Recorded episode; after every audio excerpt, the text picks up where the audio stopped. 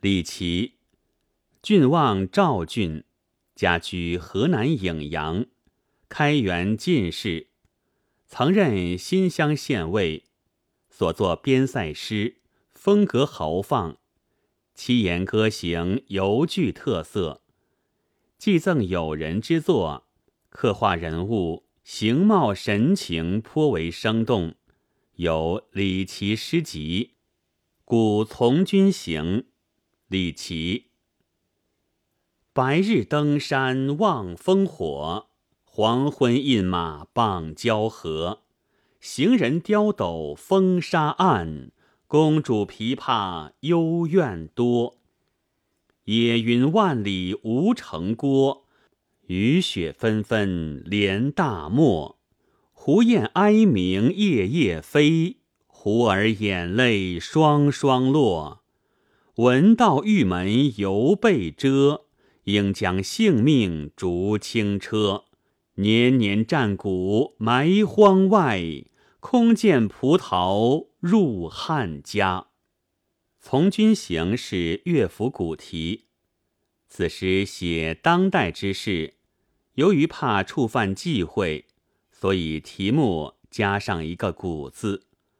他对当代帝王的好大喜功、穷兵黩武，使人民生命如草芥的行径加以讽刺，悲多于壮，使开首先写紧张的从军生活。白天爬上山去观望四方有无举烽火的边景，黄昏时候又到交河边上让马饮水。交河在今新疆吐鲁番西面，这里借指边疆上的河流。三四句的刁斗是古代军中铜制炊具，容量一斗，白天用以煮饭，晚上敲击代替羹唾。公主琵琶指汉朝公主远嫁乌孙国时所弹的琵琶曲调。当然，这不会是欢乐之歌，而只是哀怨之调。一二句写白日黄昏的情况，那么夜晚又如何呢？三四句接着描绘，风沙弥漫，一片漆黑，只听得见军营中巡夜的打更声和那如泣如诉的幽怨的琵琶声。景象是多么肃穆而凄凉。行人是指出征将士，这样就与下一句的公主出塞之声引起共鸣了。接着，诗人又着意渲染边陲的环境，军营所在四顾荒野，无城郭可依，万里极言其辽阔。雨雪纷纷，以至与大漠相连，其凄冷酷寒的情状亦可想见。以上六句写尽了从军生活的艰苦。接下来，似乎应该正面点出行人的哀怨之感了。可是诗人却别具机杼，背面覆粉，写出了“胡雁哀鸣夜夜飞”。胡儿眼泪双双落两句，胡燕、胡儿都是土生土长的，尚且哀啼落泪，何况远戍到此的行人呢？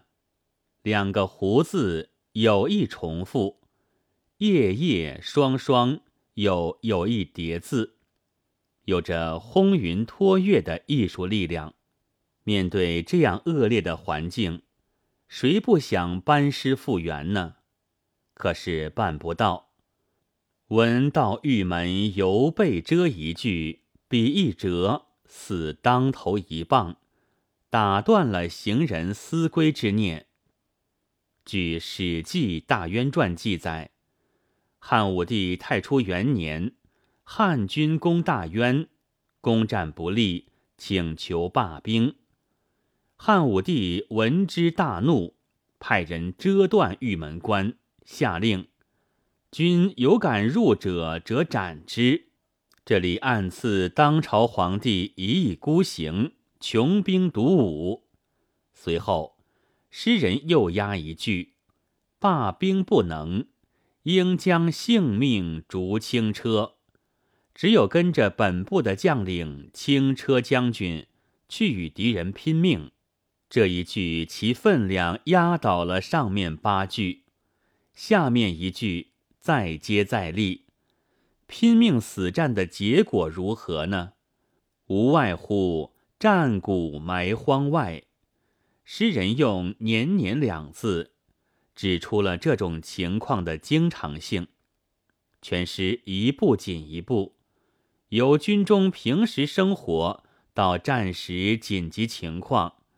最后说到死，为的是什么？这十一句的压力，逼出最后一句的答案：空见葡萄入汉家。葡萄就是现在的葡萄。汉武帝时，为了求天马，开通西域，便乱起战端。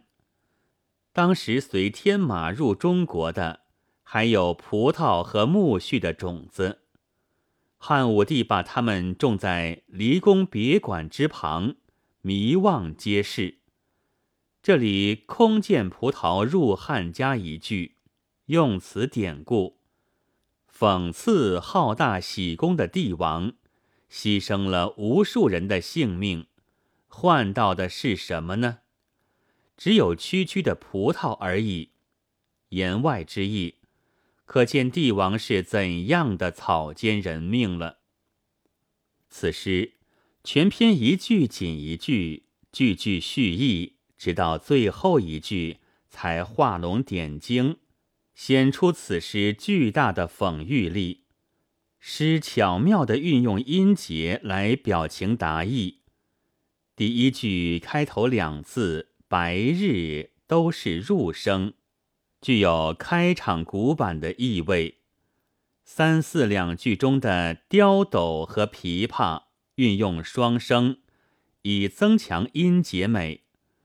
中段转入声韵，双双落是江阳韵与入声的配合，犹如云锣与古板合奏，一广一窄，一放一收，音节最美。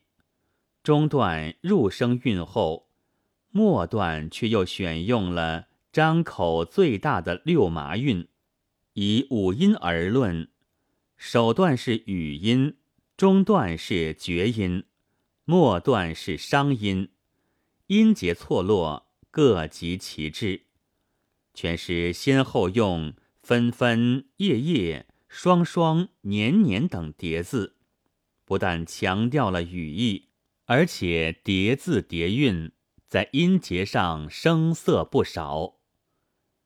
本文作者沈西前朗读：白云出岫。